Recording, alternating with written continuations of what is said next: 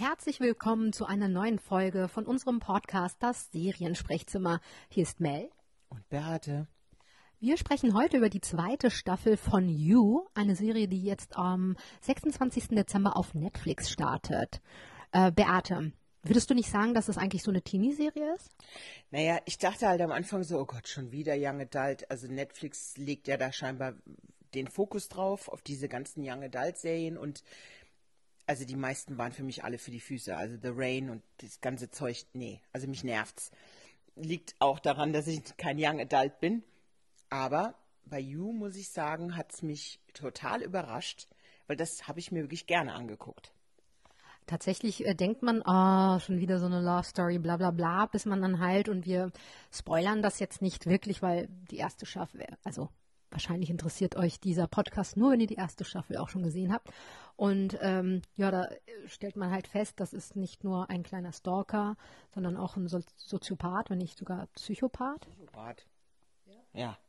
Also der ähm, sich in Frauen verliebt, äh, mit denen zusammenkommt und die dann am Ende irgendwann mal auch killt.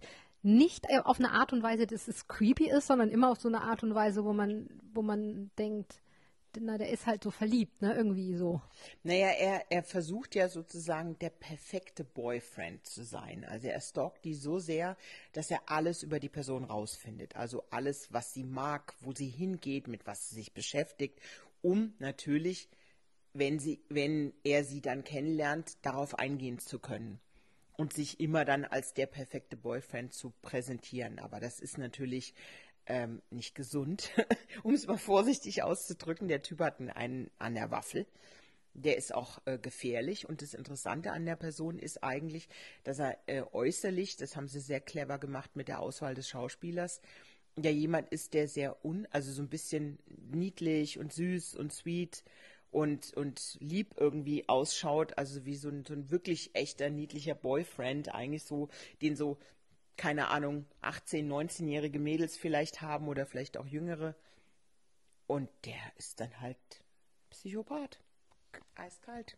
Ja, also ähm, am Ende der ersten Staffel wissen wir zumindest von zwei Girlfriends, die er vorher hatte, die er äh, gekillt hat. Oder zumindest dachten wir, genau dachten wir. Es stellt sich nämlich heraus, dass die eine, die hat er zwar versucht zu killen, aber tatsächlich hat sie überlebt. Mhm, exakt.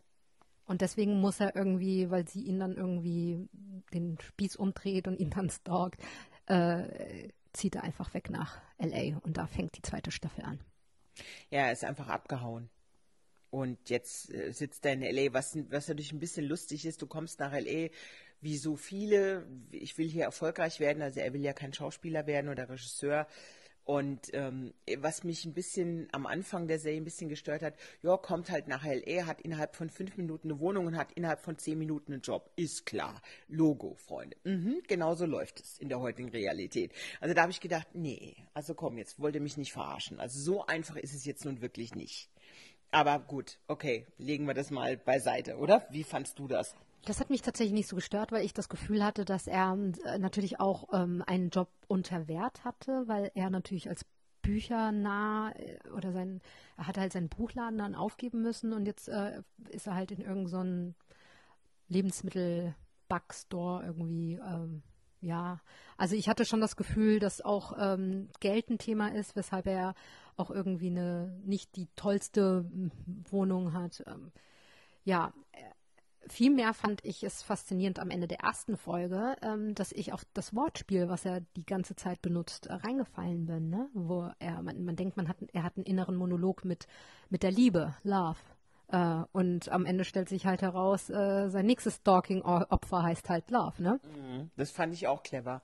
Also ich finde sowieso diese, ich habe am Anfang der ersten Staffel damals gedacht, oh, wird es funktionieren, dass der die Hauptperson als Ich-Erzähler fungiert und zwar permanent durch, durch die komplette Serie durch. Aber es hat funktioniert und es ist, das kann man jetzt schon vorausschicken, in der zweiten Staffel noch besser.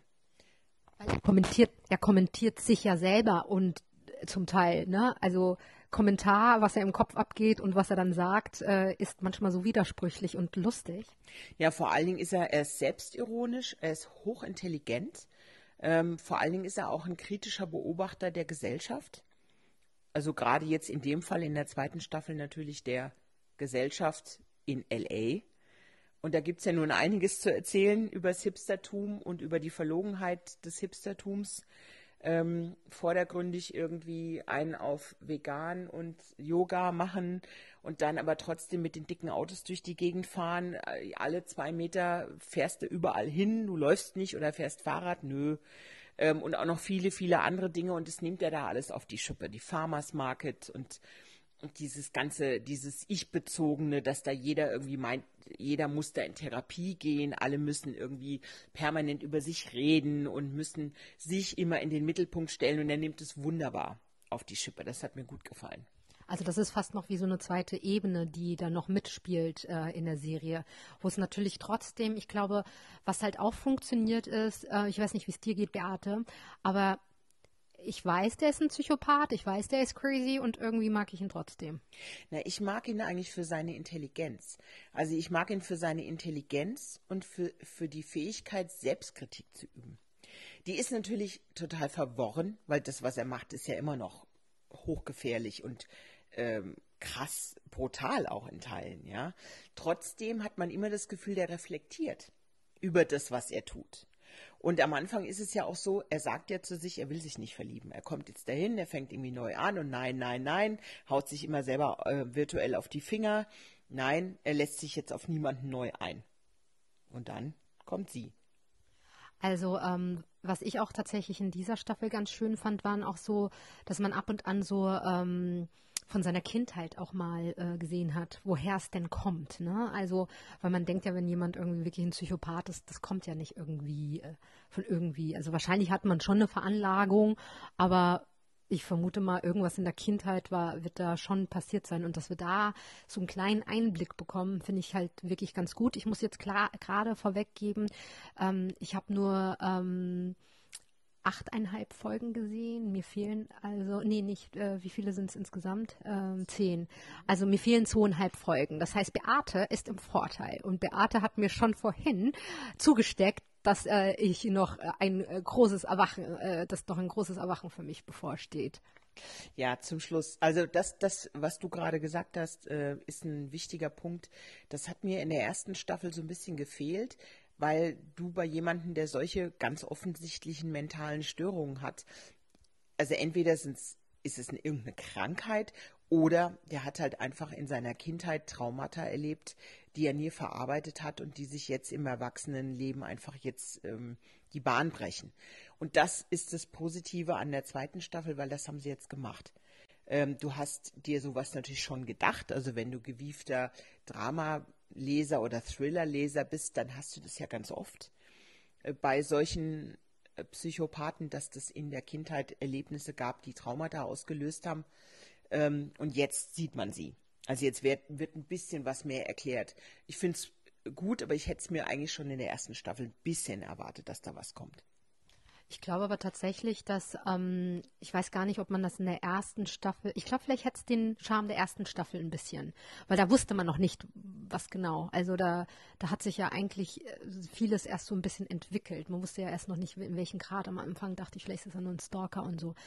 Nichtsdestotrotz finde ich ähm, ähm, die zweite Staffel jetzt, die hat noch einen Zahn zugelegt, auch was Brutalität angeht. Ne?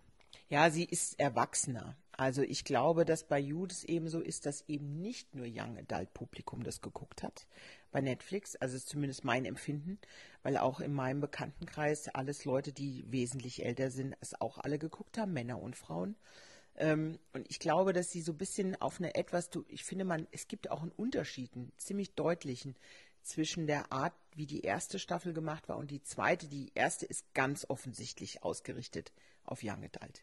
Und die zweite Staffel ist wesentlich düsterer, sie ist wesentlich intelligenter geschrieben, was die Dialoge angeht, vor allen Dingen was seine, ähm, seine Art des Erzählens und ähm, wie sagt man, also wie. wie sein innerer Monolog. Ja, genau, sein innerer Monolog, das, was er, wie er seine Welt beschreibt, was er kommentiert, seine Kommentare eigentlich sind wesentlich klüger und eben, was du eben schon angesprochen hast, auf jeden Fall auch die Brutalität und dass die auch so sichtbar wird.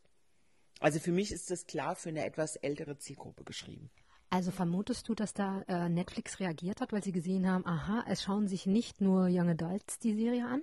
Naja, das ist ja dann eine, wäre eine Interpretation von uns. Wir können ja nur ähm, auf das schließen, was man liest. Also wenn man Kommentare zum Beispiel liest in den sozialen Medien und dann, ich habe das mal gemacht irgendwie vor ein paar Tagen, ich habe dann jemandem geschrieben, ähm, mich interessiert mal, wie alt ihr denn hier alle seid, die hier kommentieren. Und da waren einige, die waren über 40, wie ich ja nun auch.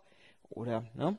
Also das, äh, das hat mich, und da habe ich gedacht, guck mal an, dann stimmt die Wahrnehmung doch, wenn man mal so quer fragt, auch bei Freunden, die sind auch alles Leute über 40, die das geguckt haben. Also ich könnte mir vorstellen, dass Netflix darauf ähm, eingegangen ist. Ich weiß es nicht, ist nur eine Interpretation.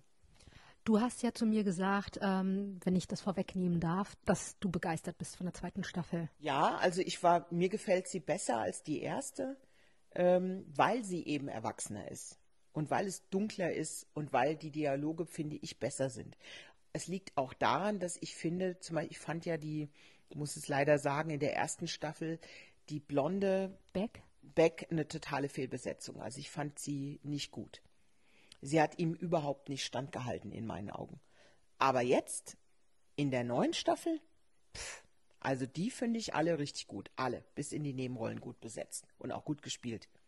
Ist es nicht ein großes Risiko, ähm, eine zweite Staffel zu machen in einer neuen Umgebung mit komplett bis auf, also er ist ja der Einzige, äh, okay, und wenn man vielleicht halt ähm, seine Ex äh, nochmal, die ganz kurz auftaucht, ähm, es sei denn, sie kommt nachher nochmal und ich weiß es noch nicht. Aber auf jeden Fall, ist es nicht ein Risiko, eine Serie so komplett neu zu gestalten? Also habe ich, muss ich ehrlich sagen, habe ich mir noch überhaupt keine Gedanken drüber gemacht. Für mich hat es total funktioniert, weil es einfach logisch ist, dass er abhaut aus New York und dass er möglichst weit weg auf die andere Seite von Amerika, East Coast, West Coast, äh, fliegt, um, weil da kennt ihn einfach niemand. Er hat natürlich leider Pech, dass seine Ex ihn zufällig entdeckt. Das fand ich ein bisschen konstruiert, wo sie das erzählt, wie sie wie sie gerafft hat, wo er überhaupt jetzt lebt. Das war für mich ein bisschen konstruiert, aber gut. Ähm, nee, also ich finde, das ist ja gerade dieser Erneuerungseffekt, dass er an einem komplett neuen Ort ist.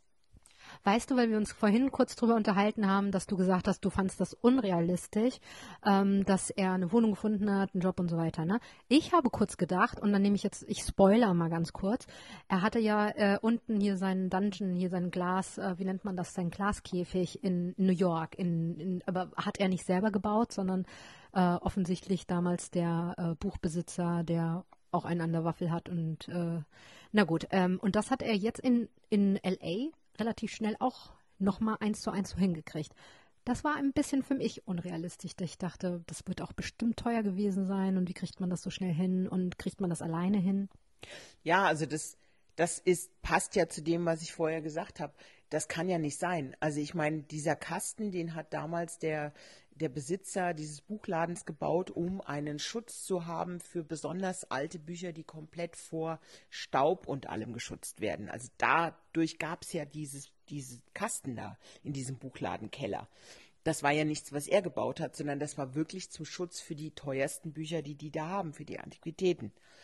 Und das Ding, also wenn du so einen Kasten baust mit so einer Technik, die ja darauf ausgelegt ist, dass er soundproof ist und alles äh, und dieser Mechanik, dass er Essen durchschieben kann und so, ähm, das sind mehrere Zehntausend äh, Dollar, die da drauf gehen. Woher soll die die denn haben? Der hat in einem Buchladen in New York gearbeitet. Also das passt zu dem, was ich vorhin gesagt habe, nicht realistisch dass das alles praktisch eins zu eins und dann baut er das Ding auch noch in so einem Storage Room, wo jeder nur praktisch das hochschieben muss. Also das, das, das ist ja klar, ist es auf der einen Seite mitten in der Öffentlichkeit, auf der anderen Seite fand ich das auch wieder nicht sehr realistisch, weil es mit, also jeder in LA hat so ein Storage Room, weil alle Leute permanent irgendwie umziehen und äh, da kann jeder jeden Tag vorbeilaufen. Und das Ding ist ja nur einmal um die Ecke und dann steht dieser Glaskasten da drin. Also das fand ich nicht realistisch. Also das hatte ich nämlich tatsächlich auch so empfunden. Richtig stören tut es aber am Ende nicht, ne? Also weil die Stories einfach auch ganz gut funktionieren. Ja, also da gibt es ein paar Ungereimtheiten. Das ist jetzt aber nicht, also wir sind halt ehrlich, das ist Mainstream-Entertainment, das ist nicht anspruchsvoll, ähm, das ist nicht eine Serie, wo du, wo du irgendwie ein anderes Niveau erwartest. Das ist ganz simples Entertainment, dafür funktioniert das ja auch gut. Und da kann man solche, finde ich, solche Dinge einfach nachsehen, weil es spannend ist, weil du du bist trotzdem unterhalten davon. Das, man muss ja da immer gucken, welche Parameter man ansetzt. Ja. Äh, Beate, verrate mir doch mal ein Highlight äh, der zweiten Staffel für dich. Boah, da muss ich jetzt erstmal überlegen. Ähm, ein Highlight, ein Highlight.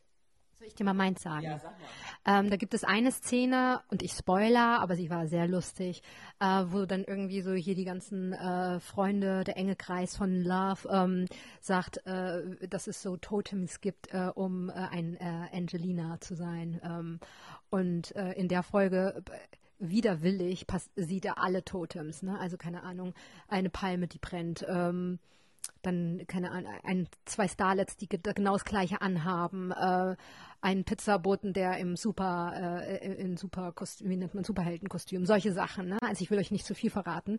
Und die Konversation, die er im Kopf da führt, das war für mich ein absolutes Highlight. Naja, er nimmt ja, also er nimmt ja eigentlich permanent LE auf die Schippe. Also während dieser kompletten zweiten Staffel ist er ja ein, ein, kritischer Beobachter von LA und von den Bewohnern von LA äh, mit ihrem ganzen Habitus und Gehabe und Getue und Gemache. Ähm, und das ist in das zum Beispiel eine von den Szenen, wo man das sehr, sehr, sehr gut sehen kann. Was mir gut gefällt, ist eigentlich alle Szenen, die er mit Forti hat. Der Typ, der ist so Banane. Also der ist einfach komplett durch und ähm, das gefällt mir irgendwie gut, wie er, also ich mag da sozusagen diese Kameradschaft, die die zwei haben, weil er ja eigentlich ihm völlig, also geistig völlig überlegen ist von seinem Intellekt. Und er aber irgendwie immer im Grunde des Herzens so ein bisschen merkt, dass der Hilfe braucht. Ähm, du wirst dann am Ende sehen, was dann dabei rauskommt und warum der Hilfe braucht und was da mal passiert ist. Das wirst du dann alles sehen, wie weit die Schwester involviert ist und solche Dinge. Aber das sind so Momente, wo mir gut gefällt, dass er ihn beschützt. Also er hilft ihm ja. Er hat ja permanent baut der Typ Scheiße. Bei jeder Gelegenheit macht er irgendwas falsch oder kriegt nichts auf die Reihe, ist voll der Loser, hat gar kein wirkliches Talent und er unterstützt ihn ja trotzdem. Also natürlich, also Forty ist der Zwillingsbruder von Love, nur äh, für die, die jetzt ähm, vielleicht die Serie noch nicht gesehen haben, aber gerne verstehen wollen, worum es geht. Ähm, und ähm, lustigerweise habe ich, äh, finde ich es auch, er, er sagt oft sich selber, ich mache das nur um äh, für, für Love, ne, um ihren Loser-Bruder zu unterstützen und so. Aber tatsächlich glaube ich, manchmal geht es darüber hinaus und da, da gehe ich, will ich eigentlich auch ähm, jetzt ähm, nochmal darüber sprechen. Funktioniert ähm, Joe oder Will, wie er in dieser äh, Staffel heißt, funktioniert so eine, eine Serie, dass wir halt trotzdem mit ihm sympathisieren, weil obwohl er ein Psychopath ist und ekelhafte Dinge zum Teil. Also da gab es ja echt eklige Szenen in dieser zweiten Staffel. Ähm, und solche Sachen macht, funktioniert er trotzdem, ähm, weil er einen Kompass hat. Er hat einen moralischen Kompass und, ähm, und ist auch nicht, also er schützt zum Beispiel die, die Kleine in seinem, äh, in seinem ähm, die, genau, die Nachbarn, genau die Nachbarin und äh, und auch ähm, wenn jemand gefährlich und böse ist, ne, der hat halt so einen moralischen Kompass. Also funktioniert der deswegen, weil er trotzdem ja irgendwie ja auch was Sympathisches dadurch hat?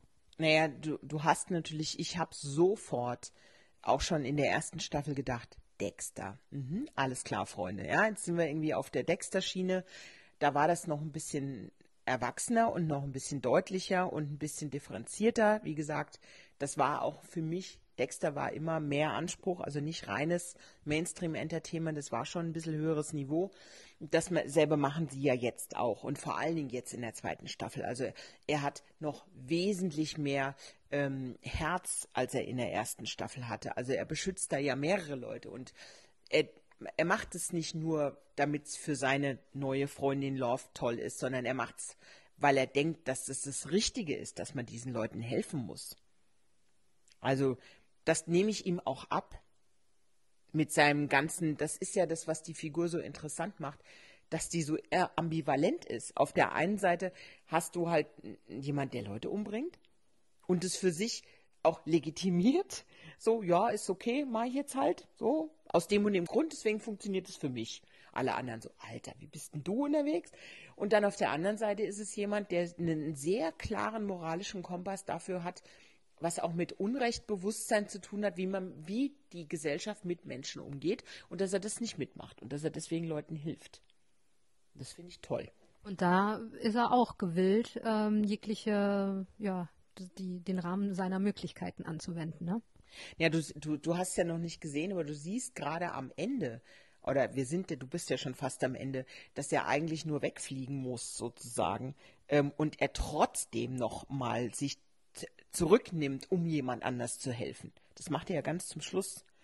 Ähm, also er macht es sogar fast selbstlos eigentlich, wo du denkst, was ist denn jetzt los? Der braucht nur abhauen, was er nicht tut. Ja? Also ähm, Beate, eine dritte Staffel, glaubst du, wird es geben? Ja, denke ich auf jeden Fall. Also so wie die das am Ende vorbereitet haben, der, das, das kann nur auf eine dritte Staffel hinauslaufen, weil das sind so fetter Cliffhanger. Natürlich. Ist perfekt vorbereitet. Also das Ende der zweiten Staffel ist die perfekte Vorbereitung ähm, für eine dritte Staffel. Das hatten wir am Ende der ersten nicht. Also da war es, glaube ich, auch noch so, die wollten erst mal gucken, funktioniert das überhaupt. Da gab es ja auch noch keine Zusage für eine zweite Staffel. Aber jetzt also ich glaube, die haben die zweite mit dem Wissen gemacht, da wird es mit Sicherheit eine dritte geben, weil so, wie, so haben sie es beendet. Was würdest du denn von zehn Punkten You Season 2 geben? Hm. Also wenn man jetzt nicht den Anspruch anlegt, den ich normalerweise an Dramaserien anlege, sondern das wirklich rein als Entertainment betrachtet, würde ich sagen acht, achteinhalb. Die zweite Staffel, die erste hätte ich nicht so viel vergeben. Ich, äh, ich wäre jetzt mal bei neun, aber ich habe, also ich fühle mich sehr unterhalten. Ähm, ich bin aber noch nicht sicher, ob es bei neun bleibt, wenn ich jetzt die nächsten zweieinhalb Folgen noch sehe. Ja, es kann sein, dass es bei dir noch mehr wird. Also wie gesagt, sie haben das sehr überraschend gelöst äh, mit so ein bisschen, wow, okay. Also ein bisschen was davon konnte man vermuten, finde ich. Also ein paar Sachen hatte ich schon so im Kopf, dass es so ausgehen könnte, aber so das große Ganze nicht wirklich. Und es ist schon überraschend. Das haben sie schon gut gemacht. Also darf ich eine Theorie sagen oder ja, ist das irgendwie komisch? Weil ich habe echt keine Ahnung, ne? Also ich denke, dass Love auch irgendwie äh, Dreck am Stecken hat. Ich glaube nicht, dass die so. Ich, bei ihr habe ich irgendwie das Gefühl, vielleicht leidet die unter Münchhausen. Also dass sie ihren Mann gekillt hat. Ah. Soll ich jetzt sagen, ich bin die Schweiz, ich bin neutral und sage halt immer, die weiße Fahne, das ist die richtige Fährte, sagen wir es mal so. Aha, aha. Ich bin sehr gespannt. Wir wollen jetzt auch nicht, also ich will ja auch nicht gespoilert werden. So, ne, mir fehlen zweieinhalb. Also ich habe sie gefragt, ob ich äh, Ende erzählen soll. Sie so, nein, nein, nicht spoilern. Ja, äh, Beate hätte es erzählt, aber ich will es tatsächlich einfach sehen. Ähm, aber natürlich habe ich auch äh, Vermutungen und äh, bin sehr gespannt, wenn ich jetzt die zweieinhalb Folgen noch sehe, ähm, ob ähm, meine Vermutungen, meine Theorien irgendwie ein bisschen in die Richtung gehen. Ähm, am 26. Dezember perfekt zu Weihnachten. Gute Weihnachtsunterhaltung. ähm, startet You auf Netflix. Ähm, ja, herzlichen Dank, Beate, dass du wieder dabei warst beim Seriensprechzimmer. Sehr gerne, macht Spaß. Ihr Lieben, wir freuen uns natürlich wie immer über ein Feedback, ob euch das gefällt, ob wir das weitermachen sollen. Natürlich auch, wie euch die zweite Staffel von äh, You gefallen hat. Also es gibt nichts Geileres, als mit euch über Serien zu reden. Deswegen äh, sprecht mit uns auf ähm, Facebook am besten. Ja, eigentlich auf allen sozialen Kanälen. Bei Facebook sind wir, glaube ich, am meisten alle unterwegs. Herzlichen Dank und frohe Weihnachten euch. Merry Christmas. Tschüss.